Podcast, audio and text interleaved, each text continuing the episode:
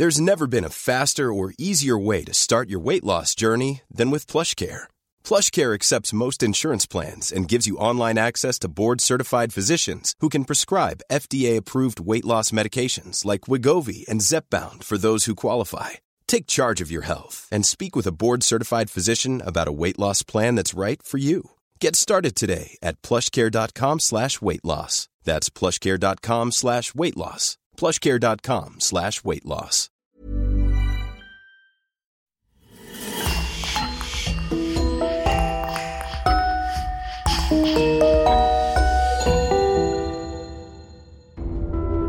Bonjour et bienvenue à tous pour une nouvelle affaire criminelle. Avant de commencer, permettez-nous de remercier Marine Bonnemère qui sponsorise l'émission de cette semaine grâce à son abonnement VIP sur lecoinducrime.com. N'oubliez pas que vous pouvez aussi débloquer vos bonus inédits directement sur Apple Podcast. Et on commence. En 1999, dans le Nouveau-Mexique, la police recueille un étrange témoignage d'une femme qui raconte avoir échappé de justesse à son ravisseur. Mais ce qui s'apparente à une sinistre et énième affaire de séquestration va lever le voile sur une affaire beaucoup plus sordide, inquiétante, cauchemardesque. La police sera-t-elle en mesure de mener une enquête complète quand les victimes elles-mêmes sont incapables de se souvenir ce qui s'est passé? Pour le savoir, je vous invite à découvrir avec moi la terrible et effrayante affaire de la boîte à jouer, considérée comme l'une des affaires de crimes sexuels les plus horribles que l'Amérique ait jamais connues.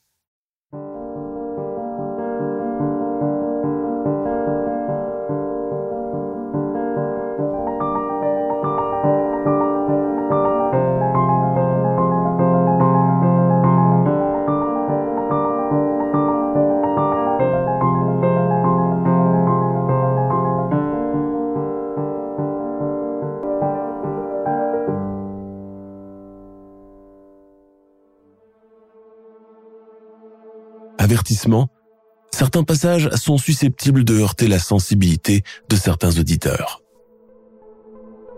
Le Nouveau-Mexique, ses majestueux canyons, ses routes à perte de vue, ses cow-boys solitaires, enclavé à l'extrême sud des États-Unis, il offre un paysage emblématique que chacun de nous a vu au moins une fois dans les films. Un monde à part entière, entre fantasmes westerniens et isolement géographique en retrait avec ses 40 000 miles de plaine désertique. Les maisons peintes en blanc avec leurs patios, les petites chapelles espagnoles à l'architecture indigène et minimaliste, les terrasses ocre, la faune composée de lézards, de scorpions et de fennecs sont là pour nous rappeler que nous ne sommes plus vraiment en Amérique du Nord. Et si l'on tend l'oreille, on entend beaucoup plus les bruyantes résonances hispaniques que l'anglais usuel. Et pourtant, tout n'est pas si exotique dans cette région. New Mexico traîne comme un boulet une réputation peu élogieuse. En effet, il est classé second à l'échelle nationale en matière de délinquance et de criminalité. Terrible et triste constat. Dans le comté des Sierra vit une communauté d'un peu plus de 6000 habitants, brassant différentes ethnies. Anglo-saxons, mexicains, afro-américains, amérindiens et asiatiques. Cette communauté ne se mélange pas, caractérisée par un racisme décomplexé dans les deux sens et en proie au chômage, à la violence et au manque de repères. Vous l'avez compris, à Sierra, les événements bizarres et malsains sont monnaie courante. Affaires de viol, rapt, crimes organisés, gangs de motards junkies, un savant mélange de crade et de désespoir. La police est accoutumée à intervenir chaque jour dans différents endroits de la région et les altercations sont quasi quotidiennes. Pourtant, rien ne l'a préparé à l'inquiétant appel téléphonique retransmis par une opératrice du 911 le 22 mars 1999. J'appelle à propos d'une jeune femme qui vient de fuir une maison où elle dit avoir été séquestrée et violée. Elle ne porte aucun vêtement, seulement un collier de chien au cou, relié à une chaînette cadenassée. Apparemment, elle a réussi à s'échapper après trois jours de captivité. Cette femme s'appelle Cynthia Vigile. Elle a 21 ans et travaille comme prostituée. Brune, métisse, mince et jolie, elle a pourtant fini par tomber dans le cercle vicieux de la drogue, l'héroïne plus précisément. De soirée en soirée, entre deux passes, pour garder le moral, pour surmonter les difficultés du métier, pour se donner du courage et de l'endurance physique, Cynthia a tout expérimenté, encouragée par les amants de passage, les collègues et les michetons. Les dealers la connaissent tous. Il arrive que certains l'attendent près des toilettes pour femmes des bars qu'elle fréquente, tandis que d'autres la livrent parfois même à domicile. Malgré deux overdoses qui ont failli lui coûter la vie, la jeune femme n'a jamais réussi à décrocher. L'héroïne est devenue sa raison de vivre, celle pour laquelle elle chausse ses escarpins et enfile ses barésilles chaque nuit pour aller tapiner. Celle pour laquelle elle se fait tabasser par des clients violents. Celle pour laquelle elle accepte même de faire plaisir épisodiquement à son proxénète afin qu'il rembourse son crédit chez le dealer. Une descente aux enfers, longue, douloureuse, sans issue, que celle de cette jeune fille. La drogue ôte toute dignité, toute fierté, toute humanité, et anéantit les plus fragiles qui tombent dans ses filets. Cynthia fait partie de ces naufragés de la vie à qui rien n'a jamais souri. Comment a-t-elle atterri dans cette pièce sombre et cadenassée, attachée à un lit de camp crasseux, violée à répétition, battue, menacée Elle n'en garde aucun souvenir. Par la suite, comment s'est-elle retrouvée en plein jour sur cette route goudronnée et déserte? Complètement nue, le cou enfermé dans un collier pour chien, les chevilles sanguinolentes et enchaînées. Elle l'ignore tout autant. Du moins les détails, comme si tout au long du processus de fuite elle était hors de son corps, comme dans un voyage astral. Qui va croire en son témoignage? Elle, prostituée et junkie, en proie au trou de mémoire et presque jamais sobre. Mais avant de vous conter le déroulement de l'histoire de Cynthia, nous allons revenir deux ans en arrière. Là où tout a commencé. Juillet 1996. Le bar est déjà archi comble, et il n'est pas encore 18 heures. C'est une taverne quelconque perdue dans la Sierra, au décor mexicain un peu kitsch, où tous les loupards du coin se retrouvent pour boire et pour draguer. Les serveuses sont âgées, fatiguées, tabagiques, vêtues d'un uniforme de soubrette rose qui a connu de meilleurs jours. Elles appellent chaque client par son nom et reconduisent même parfois les ivrognes chez eux, car habitant tous dans le même endroit. À l'intérieur de cet espace mal éclairé, tout empeste la cigarette, la sueur masculine, la bière bon marché, la friture et le moisi. Les cols bleus rentrés du travail sont assis au fond près du jukebox, qui diffuse une chanson ranchera, genre de balade mariachi romantique. Les ouvriers, leurs chapeaux texans empilés sur une chaise, conversent entre eux en espagnol, affichant un air tranquille car tous ont fini par décrocher leur green card. Précieux sésame est seule garantie pour vivre et travailler en toute légalité dans le pays des gringos, qui, tout compte fait, est loin d'être l'Eldorado qu'on leur a promis avant leur arrivée. Les Américains du cru sont blonds, chevelus, barbus, avec des bedaines dépassant de leurs t-shirts ACDC ou Guns N' Roses. Ils portent des jeans déchirés en dessous des fesses et leurs bras musclés et bronzés sont ornés de tatouages. Ils restent entre eux, parlent très fort et attendent d'être assez sous pour provoquer une bagarre avec les Mexicains assis au fond de la salle. La bagarre est indispensable à chaque fin de soirée. Cela crée de l'ambiance, fait glousser les femmes présentes et sortir de ses gonds le tenancier qui finit par jeter tout le monde dehors. Pour le moment, tout le monde se tient tranquille et le groupe de chevelus dispute une partie du billard, laissant échapper par moments un juron ou un rire gras. Le tapis du billard est tout aussi paumé que le reste. Écorné, suranné, et ses coins commencent à s'émietter. Le propriétaire n'a jamais songé à le changer. Le jukebox enchaîne à présent avec le top 50 et la chanson qui a fait pleurer tout le monde au Mexique, Tu Amor Prohibido. Kelly Van Cleve arrive en premier. Elle jette un regard alentour, dans le bar, pour voir si une de ses amies est déjà là. Non, personne encore. Ce n'est tout de même pas l'examen d'histoire géo. Pourquoi tu te mets toute cette pression, ma fille Va te prendre une bière et cale-toi près du comptoir en attendant qu'elle se pointe. Lui dit une petite voix intérieure. Kelly est une jeune femme peu sûre d'elle. Elle est rousse, menue, avec un petit nez pointu qui donne à son visage mutin un air impertinent. La barmaid lui sert une bière glacée avec une rondelle de citron vert et des Doritos saveur cheddar. Elle plonge ses doigts dedans et enfourne les chips dans sa bouche, maculant ses lèvres de miettes orange. Par moments, Kelly tire sur sa robe fleurie qu'elle juge à présent trop courte. Ses cuisses pleines de taches de rousseur commencent à attirer l'attention du groupe qui joue au billard.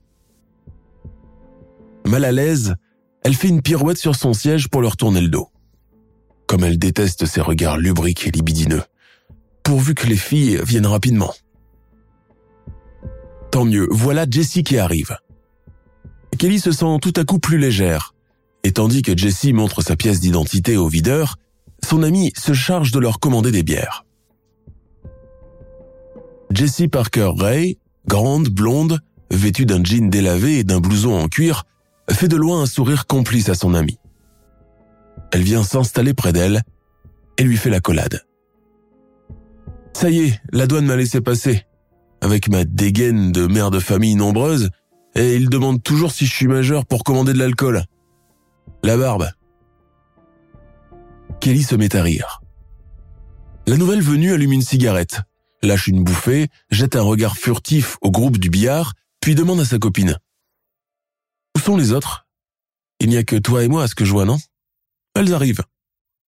Trois autres jeunes femmes font à ce moment leur entrée, palpant leur sac, sortant leurs pièces d'identité au contrôle, souriant à la ronde. Ah bah tiens, quand on parle du loup justement, dit Kelly Van Cleve. Le groupe est à présent au complet. Elles papotent, d'abord toutes ensemble, puis par deux ou trois, suivant le sujet qui les motive. Vers 18h, à mesure que le bar commence à se remplir de la jante masculine qui affectionne le comptoir, elle bouge à l'intérieur de la salle, près du jukebox, et demande à mettre une chanson country.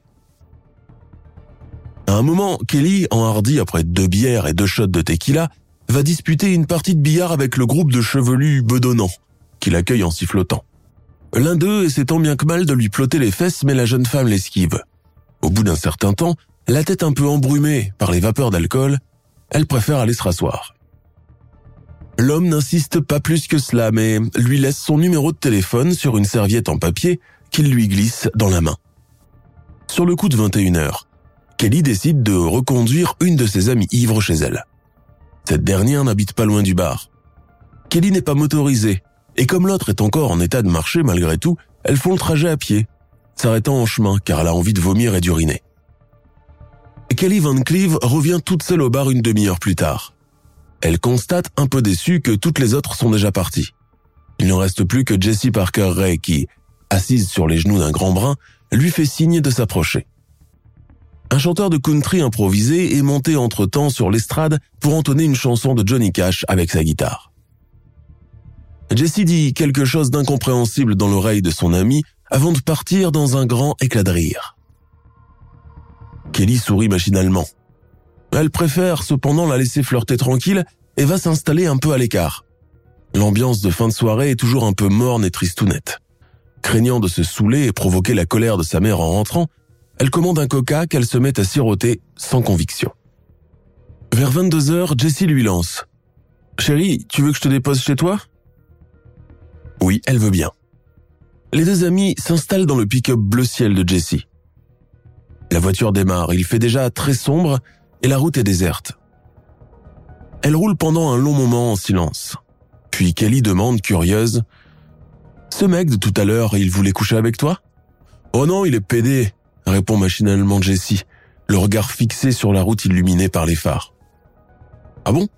Pourtant, il n'a pas, enfin, il a l'air efféminé. C'est que des vieux clichés, ça. D'ailleurs, nous avons fini par draguer le même mec à un moment donné. Il s'appelle comment? Oh, je sais plus. Le silence se fait dans la voiture. Cela tombe bien, elle n'avait plus rien à raconter. Elle veut juste retrouver son lit, son ventilateur, son bol de glace à la vanille et sauce chocolat, et la rediffusion de Charmed. Mais au lieu de rouler dans la direction de la maison de Kelly, Jessie fait un revirement et prend la route de la propriété de son père à Elephant Lake, à l'autre bout du comté. Je récupère d'abord quelque chose à la maison et je te ramène, dit-elle. Le pick-up arrive dans une propriété vétuste à l'air peu accueillant. Le mot propriété est d'ailleurs un peu exagéré pour décrire ce lieu, fait d'un ensemble de maisonnettes et de vieux camions à remorque, assemblés entre eux sur un terrain en terre battue. Deux Doberman se mettent à aboyer dès que la voiture de Jesse se gare devant l'entrée. Tu descends? Oh non, je n'ai pas trop envie. Allez, on se prend un café rapidos et je te dépose après. Bon, d'accord. L'intérieur jure avec ce qu'elle vient de voir. La maison lui paraît vaste, accueillante et bien éclairée. Le mobilier est assez simple et rustique et la cuisine ouverte donne sur un salon avec cheminée.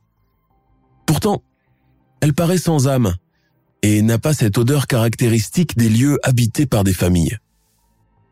Jessie Parker installe son ami sur le sofa. Puis elle disparaît, prétextant aller préparer du café. Kelly reste un long moment seule. Elle commence à s'impatienter, se lève, marche un peu, puis appelle Jessie à deux reprises, sans réponse. Jessie finit par revenir, accompagnée. Un homme âgé mais athlétique et encore en grande forme, portant des moustaches blondes et une coiffure juvénile. Kelly ne sait pas quoi dire. Père et fille commencent à la toiser avec un regard étrange et franchement pas rassurant. La panique prend le dessus, surtout que l'homme sort un couteau et commence à la menacer de lui trancher la gorge. Les événements s'enchaînent, le duo prend le dessus sur la frêle jeune femme, lui met des menottes au poignet et la tire hors de la maison, direction une caravane au fond du jardin. Kelly se débat en vain. Elle entend des aboiements féroces de chiens. L'homme à la moustache blonde la pousse sans ménagement à l'intérieur de la caravane. On lui met un collier de chien autour du cou. Puis Jessie, sa vaillante amie Jessie, lui attache les pieds à une table. Jessie, mais qu'est-ce que tu fais? Que veut dire cela? Arrête, je t'en supplie, ce n'est pas drôle. Effectivement, cela n'a rien de drôle. La dernière chose que Kelly voit de ce cauchemar est une grosse seringue remplie d'un liquide incolore que son ravisseur lui plante dans la cuisse. Elle tombe dans un sommeil profond. Kelly Van Cleve vient de tomber dans le piège de l'antre de la terreur, dont l'instigateur n'est nul autre que David Parker Ray, le père de son ami. David Ray Parker est né le 6 novembre 1939 à Belen, au Nouveau-Mexique. On ne sait pas grand-chose de son enfance, juste qu'il vient d'un foyer dysfonctionnel. Son père est un alcoolique notoire, très violent avec femme et enfants. Alors que David a 10 ans, son père abandonne le domicile familial, mais continue tout de même de faire des allers-retours espacés, souvent pour réclamer de l'argent à sa femme. Les parents finissent par divorcer. David et sa sœur cadette, Peggy, s'en vont vivre chez leur grand-père maternel. Le jeune garçon vit très mal cet épisode, car il se sent abandonné pour une seconde fois. Chez leur grand-père, le frère et la sœur retrouvent un peu de repère et d'équilibre. Le vieil homme est dévot et aspire à refaire leur éducation. Durant son adolescence, le jeune David souffre d'une timidité maladive et est très introverti avec les filles, ce qui lui voue les moqueries des autres garçons. Alors qu'ils vivent toujours chez leur grand-père, leur père réapparaît et cherche à les voir. À chacune de ses visites, il ramène toujours des magazines pornographiques à contenu sadomaso destinés à son fils et qu'ils feuillettent ensemble. Chose pourtant invraisemblable dans l'Amérique pudibonde des années 50. David est à la fois fasciné et effrayé par le contenu de ces revues interdites et vendues clandestinement sous le manteau. Son père est ravi de voir que cela excite son intérêt et n'hésite pas à renouveler le stock à chaque fois qu'il se manifeste, visiblement ravi de piquer la curiosité de son fiston. David est hanté par les femmes qu'il voit dans ses photos en noir et blanc, vêtues de tenues en latex, armées d'un lasso et enfourchant des hommes nus à quatre pattes, à la manière des concurrents du rodéo qu'il avait l'habitude de voir dans les foires agricoles. Après son baccalauréat, le jeune homme s'engage dans l'armée en qualité de mécanicien. Il est congédié pour raison inconnue deux ans plus tard. Il retourne à la vie civile sans regret, tout en continuant d'exercer occasionnellement son métier. David se fait connaître d'ailleurs grâce à ses talents de mécanicien, au point qu'on vante maintenant ses mérites dans le journal local, qui ne manque pas une occasion de lui faire de la bonne publicité.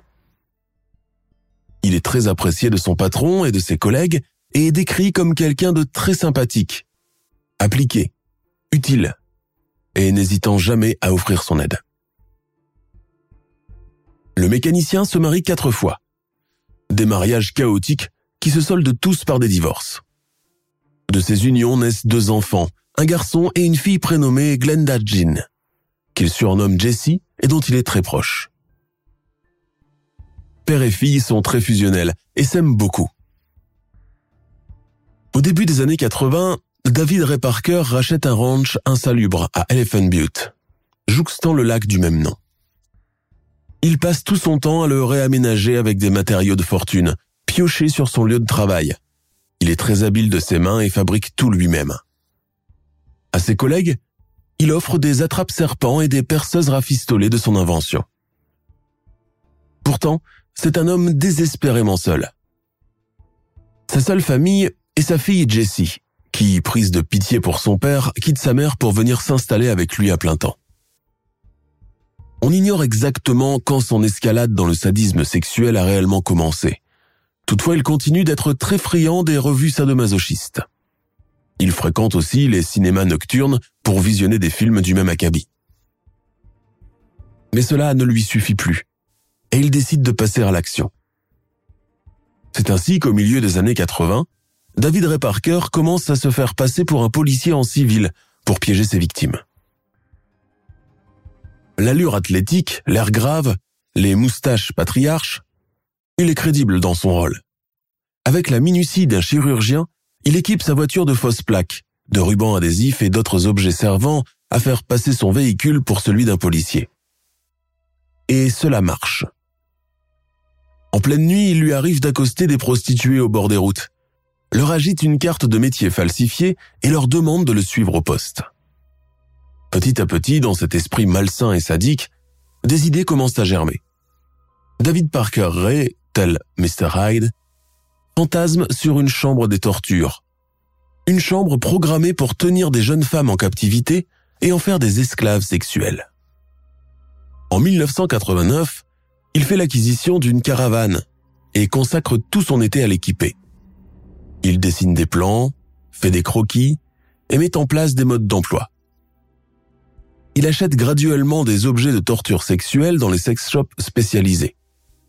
Godemichés, fouets, menottes, mais aussi et surtout une table gynécologique.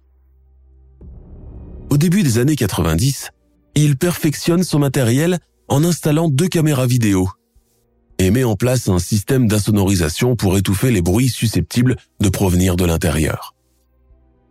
L'emplacement même de la propriété et son caractère isolé facilitent beaucoup la tâche aux sadiques.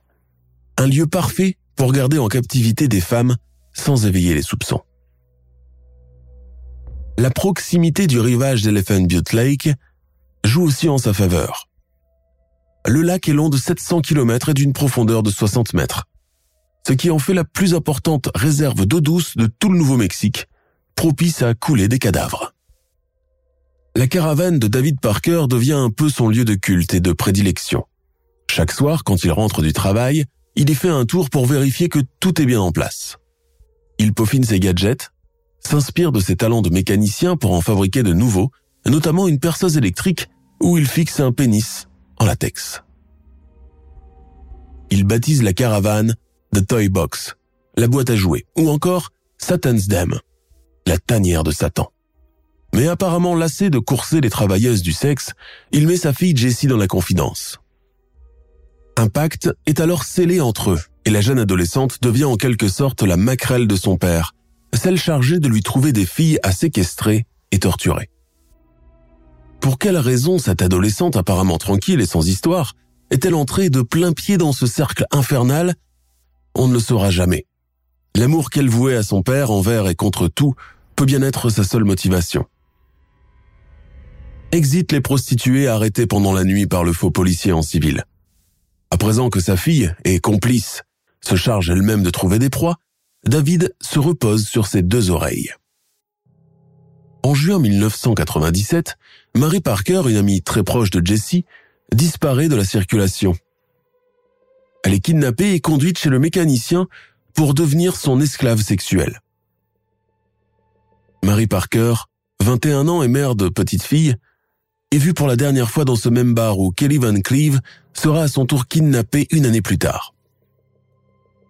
La jeune femme quitte le bar aux environs de 23 heures et avertit un copain qu'elle doit rentrer afin de vérifier si ses enfants vont bien et revenir juste après. Depuis, Marie n'a plus jamais donné de signe de vie.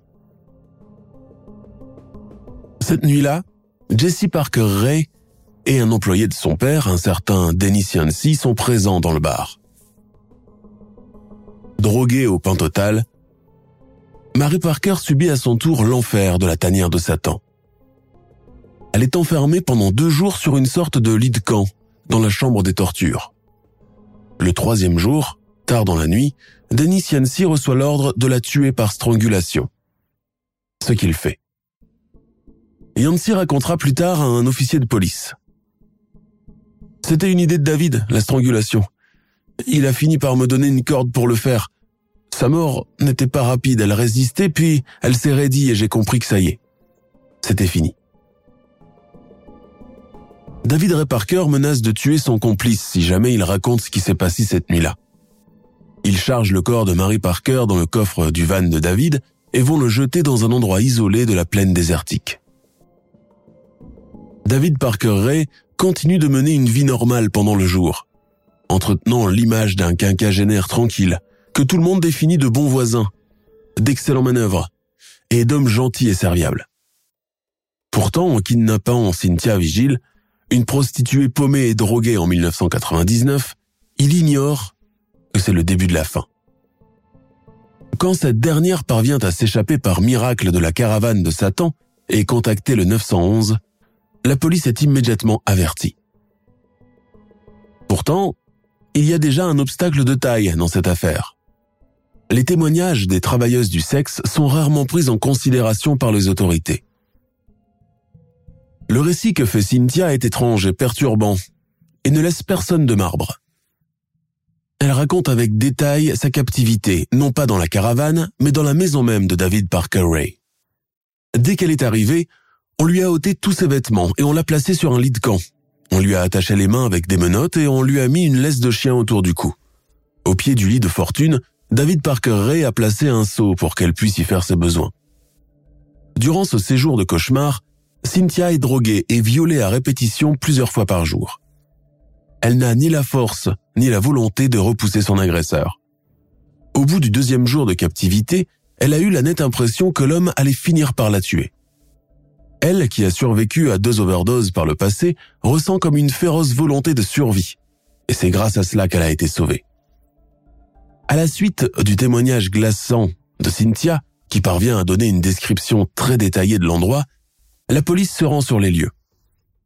Elle est consciente cependant qu'un témoignage unique dénonçant les faits ne peut aboutir à quelque chose, d'autant plus que la victime était à l'époque toujours aux prises avec l'héroïne et avait des problèmes d'hallucination. Être entendu dans un tribunal se révèle comme un défi. La police a donc besoin de témoins additionnels.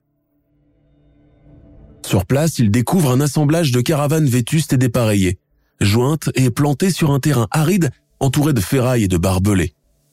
Un ensemble hétéroclite qui leur donne rapidement un mauvais pressentiment. Comme ils n'ont pas de mandat de perquisition, ils préfèrent attendre le retour du propriétaire des lieux, qui se manifeste quelques heures plus tard. L'homme est âgé de 59 ans et ressemble à n'importe quel fermier des environs. La police l'arrête sur le champ, et David Parker Ray ne s'y oppose pas. Le lendemain, sa maison est mise sous scellé et l'enquête commence. Une enquête de longue haleine, reposant sur de bien infimes indices. Les enquêteurs entrent dans cet environnement malsain et macabre, fruit de l'imagination débridée du propriétaire. Première étape. La maison où règne un grand remue-ménage. La pièce principale avec le lit où Cynthia était attachée est sans dessus dessous.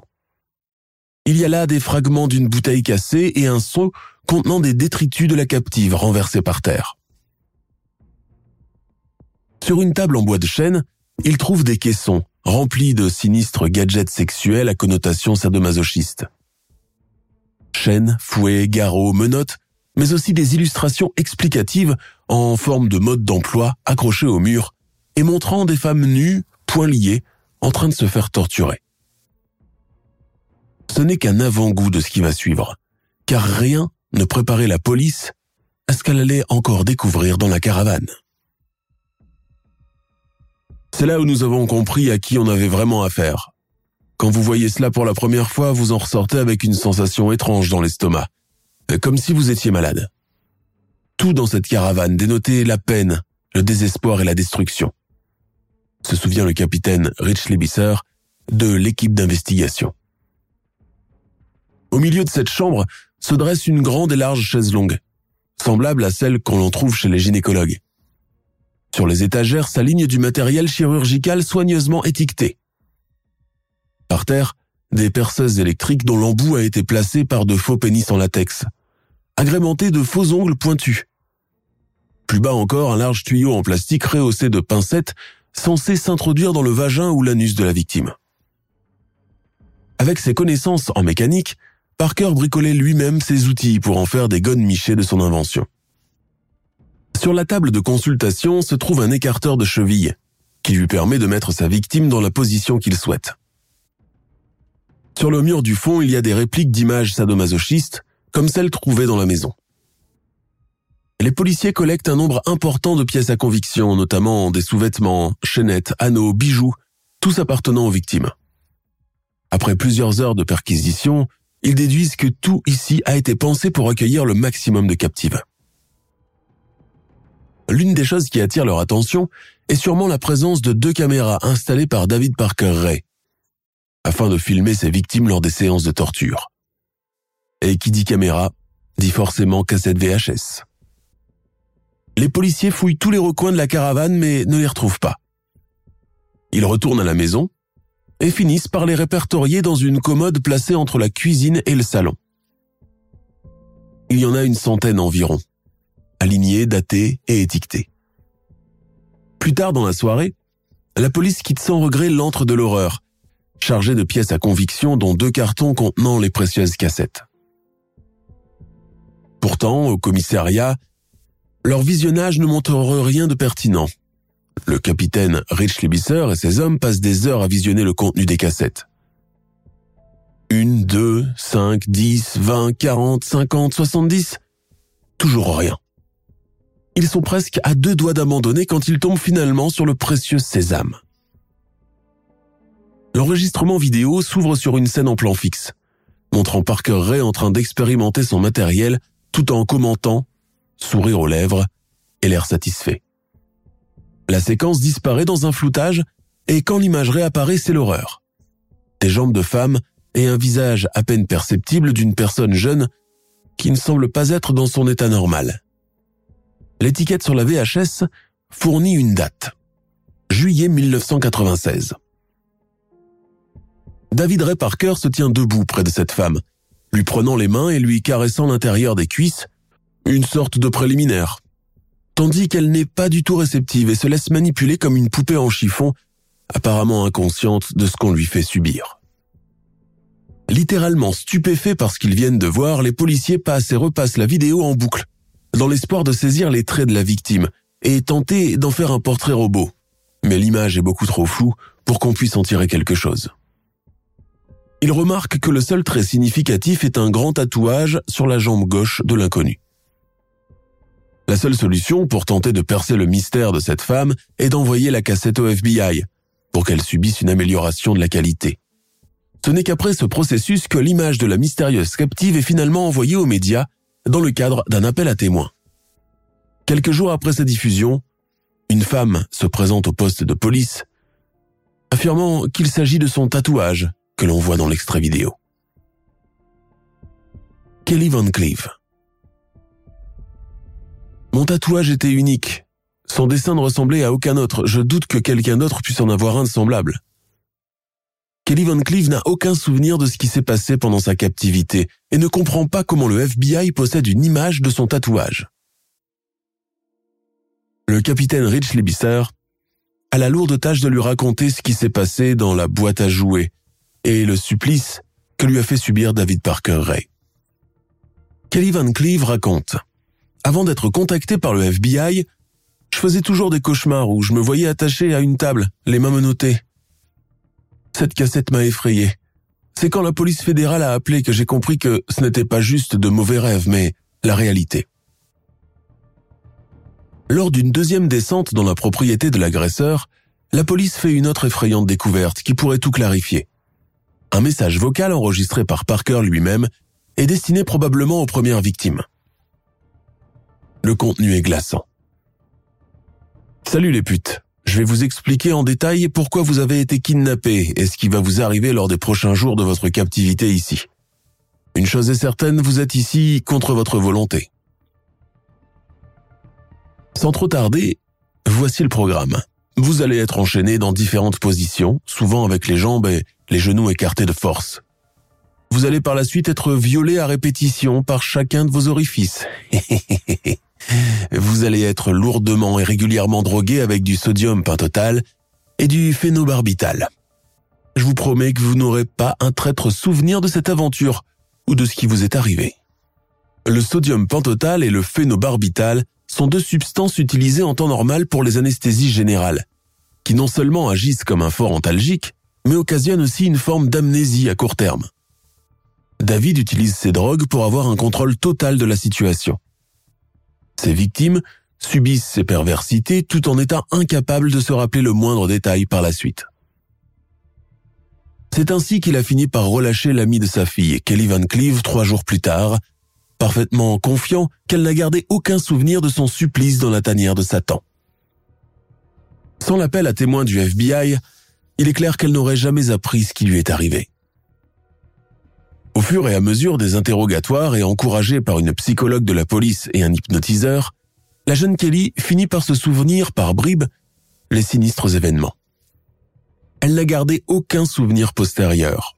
Sa présence au bar, quand elle a raccompagné l'une de ses amies chez elle, comment elle est retournée toute seule et quand Jessie Parker Ray a proposé si gentiment de la raccompagner avant de la jeter en pâture à son père. J'ignore comment j'ai échoué là-bas, j'ai de vagues souvenirs de voir David Parker aller et venir à plusieurs reprises. Je sais juste que je suis resté dans cet endroit un très long moment. Je me souviens de lui avoir dit que je voulais rentrer chez moi. Je n'ai ni mangé ni bu pendant toute cette période. Cependant, il avait déposé une sorte d'urinoir à mes pieds. J'avais la sensation d'être pénétré par voie vaginale et que c'était très douloureux. Le fébrile témoignage de Kelly suffira-t-il à mettre David Parker derrière les barreaux? Les jours suivants, les nombreux trous de mémoire de Kelly Van Cleve et ses récents souvenirs constituent d'emblée un obstacle devant le jury. Tout comme avec Cynthia Vigile, il en faut davantage pour une poursuite judiciaire complète. Après plusieurs semaines de déni, David Parker Ray passe lui-même aux aveux. Il refuse cependant de mêler sa fille adorée, pourtant complice de ses méfaits. Pendant plusieurs mois encore, il joue avec les nerfs de l'équipe d'investigation qui découvre un homme vicieux, cruel, sadique sous des dehors de sexagénaires tranquilles. L'ancien mécanicien raconte qu'il a harcelé sexuellement des filles depuis ses 15 ans et qu'il rêvait de les attacher et de les torturer. Cette seule idée lui donnait un orgasme. Depuis que j'ai commencé à enregistrer ma voix sur dictaphone, j'avais déjà kidnappé 37 femmes pour les raisons citées précédemment. 37 femmes?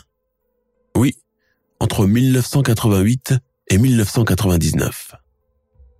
Que sont-elles devenues? David Parker Ray fait durer le suspense. Puis finit par évoquer vaguement des tendances criminelles qu'il avait tourmentées pendant un moment, lorsque les femmes devenaient trop encombrantes et qu'il fallait s'en débarrasser. Il devient évident que David Parker Ray n'est pas seulement un maniaque sexuel, mais aussi un serial killer prolifique et très dangereux. Cette évidence est clairement démontrée dans l'un des extraits de ses enregistrements sonores. Tu es un bien consommable, un bien périssable, mon bien périssable. Dit comme ça, ça paraît cru et froid, mais crois bien que je n'hésiterai pas une seconde à te trancher la gorge. La mort revient beaucoup dans les enregistrements de David, dans ses écrits, dans ses dessins, où tout tourne autour du morbide.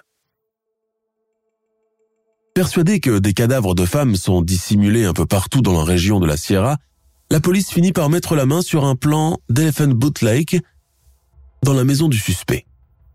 Le plan du lac est marqué avec des X au feutre rouge. Dans la foulée, elle apprend aussi que Parker Ray possède un bateau esquif avec un équipement de plongée. Beaucoup de ses anciens collègues de travail attestent qu'il connaît très bien le lac dans ses moindres recoins, là où l'eau est la plus profonde. Il avait aussi accès à plusieurs endroits reculés de la région. Ceux qui en temps normal sont interdits au grand public, lui pouvaient y entrer sans problème. La police judiciaire de la Sierra envoie dans un premier temps une expédition composée de plongeurs afin d'explorer les eaux d'Elephant Butte. Elle espère ainsi qu'un ou plusieurs corps de victimes postérieures pourront être répertoriés dans les profondeurs de l'étendue lacustre. Il y aura en tout trois expéditions de plongée, mais aucun corps ne sera localisé. Les recherches se poursuivent par la suite dans tout le Nouveau-Mexique, se concentrant dans les sites isolés et rarement fréquentés, tels que les grottes, les mines souterraines et les puits asséchés. En vain. Au grand dam de la police, gagnée par le découragement et la population en proie à la terreur, aucun cadavre n'est répertorié. L'accusation contre David Parker Ray repose désormais sur de fragiles éléments avec seulement deux victimes connues aux souvenirs embrouillés. Plus le temps passe et plus la police doit se rendre à l'évidence. Tant qu'il n'y a pas de cadavre, le sadique sexuel a de fortes chances de s'en tirer sans trop de grief. Voire carrément d'être relâché. Autre point qui risque de peser en sa faveur. Il ne possède pas de casier judiciaire et tous ceux qui l'ont côtoyé, aussi bien au travail que dans le privé, vantent ses mérites et parlent d'un homme amical, travailleur, honnête, gentil et aux petits soins pour ses enfants. Impossible de concevoir qu'il kidnappait et torturait des femmes pendant son temps libre. Et puis, l'un de ses anciens complices finit par se manifester. Denis Yancy a travaillé par le passé en qualité d'homme à tout faire pour David et sa fille Jessie, avant de devenir son homme de main et celui chargé de se salir les mains. Yancy dresse le portrait d'un homme dangereux qui lui aurait avoué avoir kidnappé et assassiné près d'une soixantaine de femmes entre l'Arizona et le Nouveau-Mexique pendant la deuxième moitié des années 80. Sur la demande de David, Yancy a assassiné de sang-froid la jeune mère de famille Mary Parker pendant l'été 1997. En 2001, soit deux ans après le témoignage de la dernière victime Cynthia Vigil, David Parker Ray est condamné pour acte d'enlèvement et de torture sexuelle. La première audience se solde par une annulation de procès, et ce n'est que lors du deuxième procès qu'il est condamné à une lourde peine, soit 224 années de réclusion criminelle. Denis Yancy est condamné en 1999 pour le meurtre par strangulation de Mary Parker. Il est remis en liberté conditionnelle en 2010 après 11 ans passés derrière les barreaux. Glenda Jean Parker Ray ou Jessie, la fille de David, est condamnée pour sa part à 7 ans de prison ferme pour rapt et association de malfaiteurs. Une autre complice du nom de Cindy Andy, qui était brièvement mariée à David Parker Ray pendant un moment, est condamnée à 30 ans de prison en 2000 elle est remise en liberté en juillet 2019 pour bonne conduite. David Parker Ray décède en 2002, soit deux ans après sa condamnation. Sa mort précipitée obligera le FBI à arrêter les recherches. Il aura passé en tout 44 ans entre les mailles du filet, jouant de sa réputation sans tâche d'honnête ouvrier et de père de famille aimant pour éloigner les soupçons de la police. Cette longue période de répit lui a laissé une grande marge pour agir, concrétiser et mettre en pratique ses vices les plus sordides avec un perfectionnisme obsessionnel. Ses victimes connues et toujours en vie, notamment Cynthia Vigil et Kelly Van Cleve, devenue Garrett par son mariage, témoignent encore aujourd'hui de leur mésaventure dans l'antre de Satan. Cynthia Vigil, qui a depuis réussi à sortir des gouffres de son addiction à la drogue, n'exerce plus le métier de prostituée. Aujourd'hui, c'est une femme apaisée qui a préféré tirer un trait sur son douloureux passé. Je pense que David nous a involontairement protégés en nous droguant lors des tortures. Je lui suis reconnaissante au moins pour cela, d'avoir effacé tout souvenir de ma mémoire. Autrement, je ne sais pas si j'aurais pu survivre en étant consciente de ce qu'il me faisait. Kelly Garrett s'est mariée et est mère de deux enfants. Elle vit aujourd'hui dans le Colorado.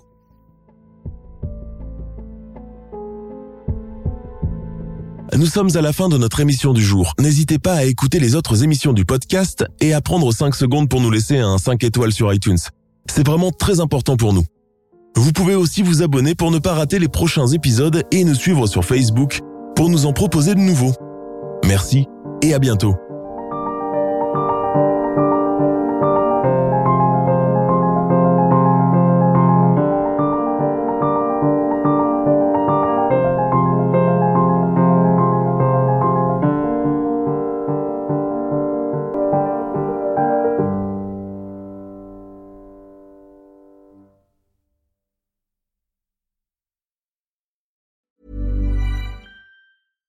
Small details are big surfaces. Tight corners are odd shapes.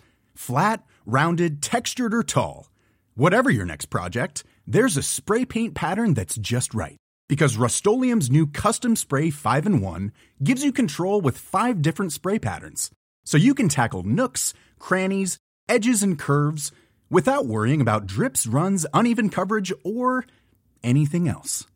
Custom Spray 5 in 1. Only from rustolium Hold up. What was that? Boring. No flavor. That was as bad as those leftovers you ate all week. Kiki Palmer here, and it's time to say hello to something fresh and guilt-free. Hello Fresh. Jazz up dinner with pecan-crusted chicken or garlic butter shrimp scampi. Now that's music to my mouth. Hello Fresh. Let's get this dinner party started. Discover all the delicious possibilities at hellofresh.com.